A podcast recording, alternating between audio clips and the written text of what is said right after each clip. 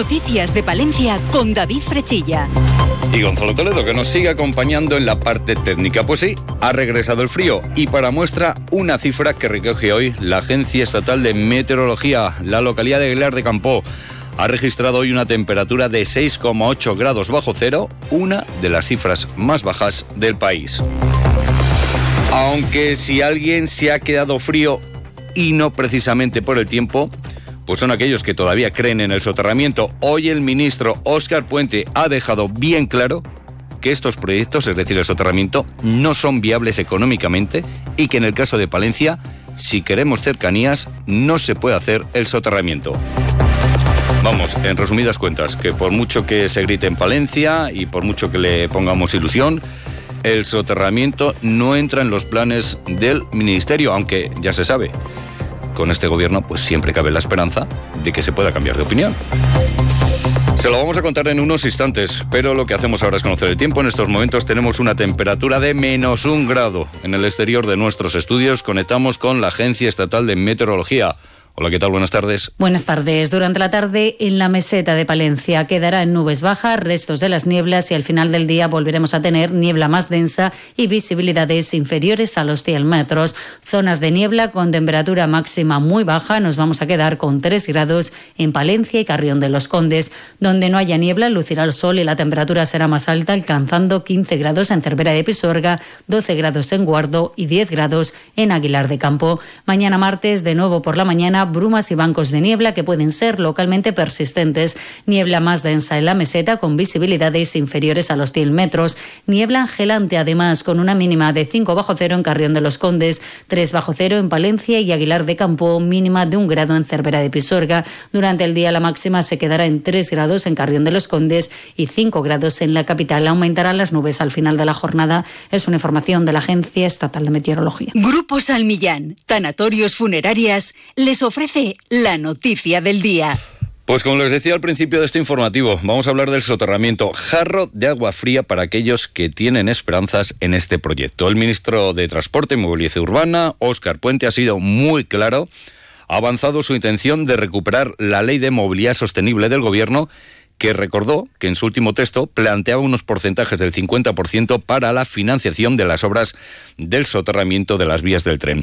A su juicio, afirma, se iba a acabar la fiesta, entrecomillado, si se aprueba, porque duda de que alguna administración esté en disposición de sufragar esa parte, algo que indicó sirve tanto para Valladolid, donde recordamos, él promovió una integración, como para Palencia, donde recordamos nuestra alcaldesa Miriam Andrés, pues también defiende esta opción.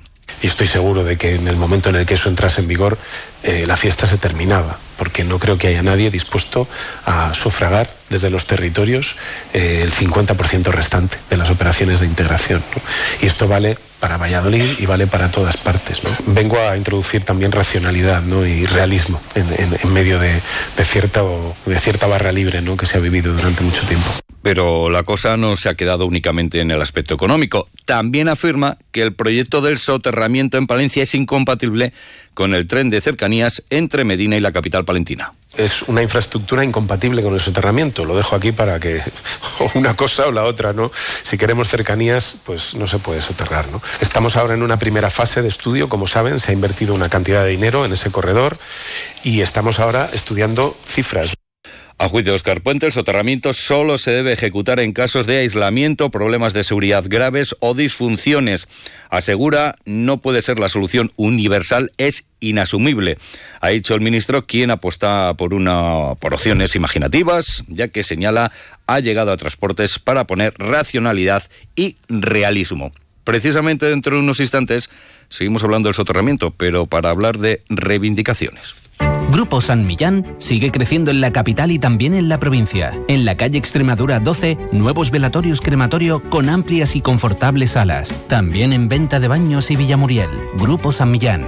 Siempre a su servicio las 24 horas del día en el teléfono 979 166 200.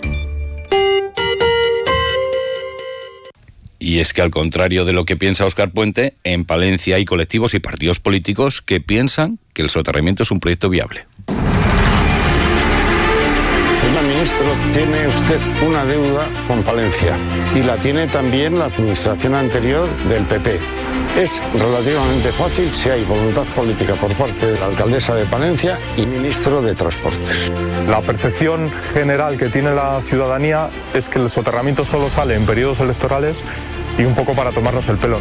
Pues están escuchando un extracto del documental al otro lado elaborado por Vamos Palencia, un trabajo que cuenta con voces como las de los integrantes de la plataforma en defensa del soterramiento del ferrocarril y que pretende explicar cuestiones eh, al respecto del proyecto del soterramiento. Escuchamos Antonio Regaliza de Vamos Palencia. Con este documental lo que queremos es que la gente esté informada acerca del problema que tenemos con el soterramiento y con las obras que está desarrollando Adif, el Salto del Carnero y que ya que hemos conseguido aunar a todas las fuerzas políticas a favor del soterramiento, eh, pues tratar de, aunar también a, a la sociedad palentina.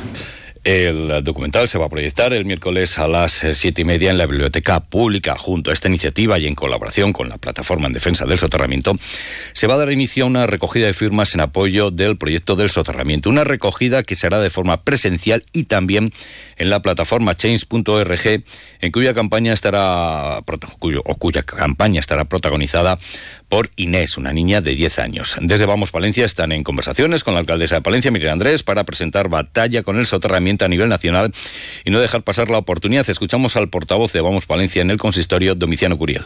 Lo que hemos hablado con Miriam, en principio ella sí que quiere plantear eh, esta batalla a nivel nacional, está muy comprometida y pues, nuestro apoyo dentro de eh, compromiso que tenemos con Palencia. dentro de esas 39 propuestas, eh, el soterramiento va implícita en una de ellas. Será un cambio espectacular para la ciudad y somos conscientes de que llevaría tiempo, o sea que a lo mejor no tenemos los frutos, ¿no?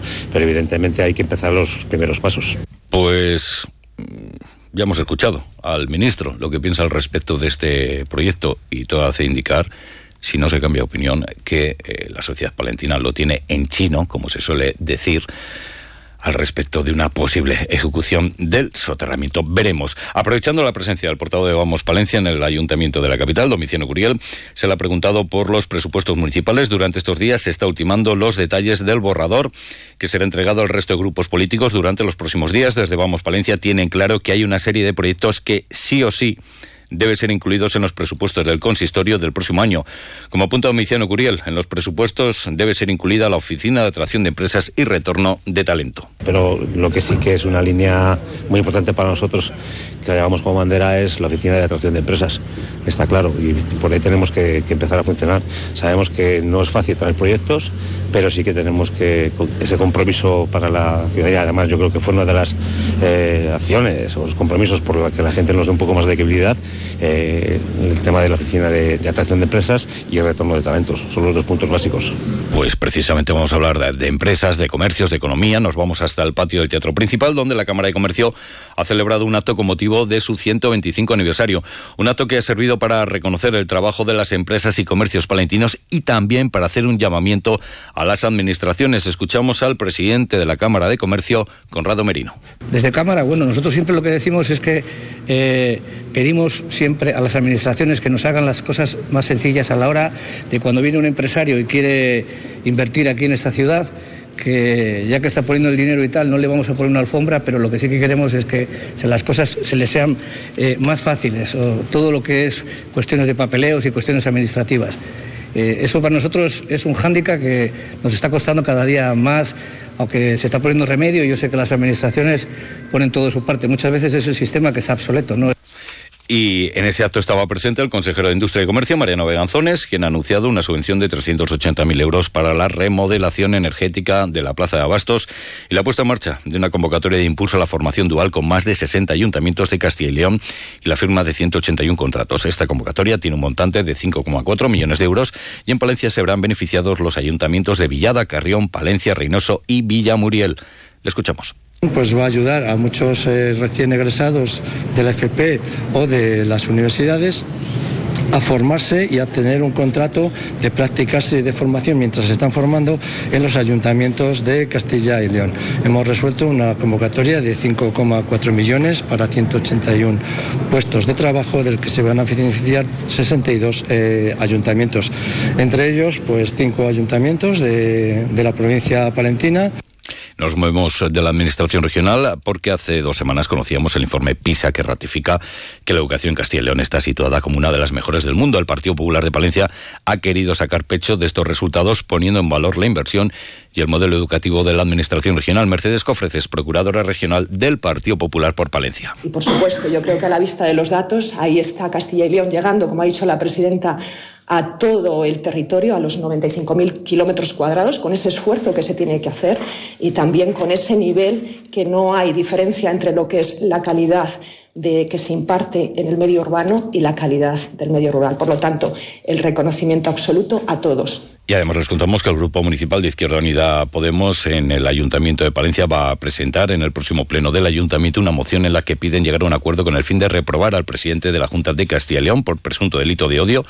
La reprobación viene como consecuencia del vídeo publicado en X por el vicepresidente y sus comentarios hacia los inmigrantes que llegaron a nuestra comunidad procedentes de Canarias. Lo que hacemos ahora es hablar de nuestro mundo rural. Onda Cero con el mundo rural palentino. En Onda Cero hablamos de nuestros pueblos, de sus gentes e iniciativas. La Navidad es una época en la que mucha gente regresa, acude de visita a Palencia, un buen momento para darse a conocer entre, entre nuestros visitantes. El Parque del Salón de Palencia coge una exposición fotográfica en torno al enoturismo y el folclore del Cerrato. Esta exposición, organizada por Adri Cerrato eh, Palencia, se puede visitar hasta el día 3 de enero. En total son siete paneles. María José de la Fuente es la presidenta de Adri Cerrato Palentino. Esto es una exposición que pretende demostrar la riqueza subterránea, la riqueza enológica y etnológica que tiene la comarca del Cerrato. Una comarca caracterizada por sus barrios de bodegas, de los cuatro barrios de bodegas que hay en la comunidad autónoma declarados bien de interés cultural en la categoría de conjunto etnológico, dos están en la comarca del Cerrato.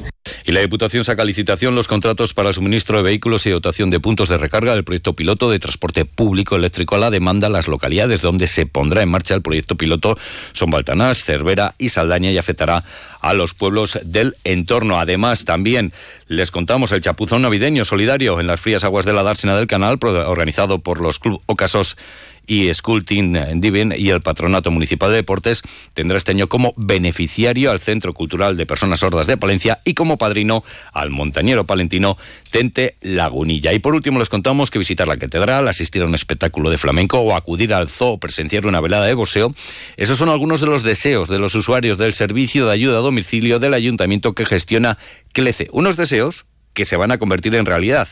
La delegada social de CLECE Noroeste es Laura Cantero. Hay veces que no, que no nos atrevemos a pedir determinadas cosas porque igual nos parecen una tontería. Pero sabemos que en el momento que te dan esta tarjeta y reflexionas, ese deseo que hemos encontrado es el que sale de lo más profundo y es el que nosotros queremos acompañar a cumplir. Por eso os habíamos dicho que erais preseleccionados, pero todos los que estéis aquí vais a cumplir ese deseo que, que nos habéis pedido porque, porque entendemos que la ayuda a domicilio, que este servicio tan esencial va mucho más allá de ese día a día, sino lo que queremos es ser personas importantes para vosotros. Pues eh, nos vamos, sin duda alguna. Hoy el titular de esta jornada son las declaraciones de Oscar Puente al respecto del soterramiento, dejando bien claro que no está entre sus prioridades, que la apuesta por otras opciones. Buenas tardes.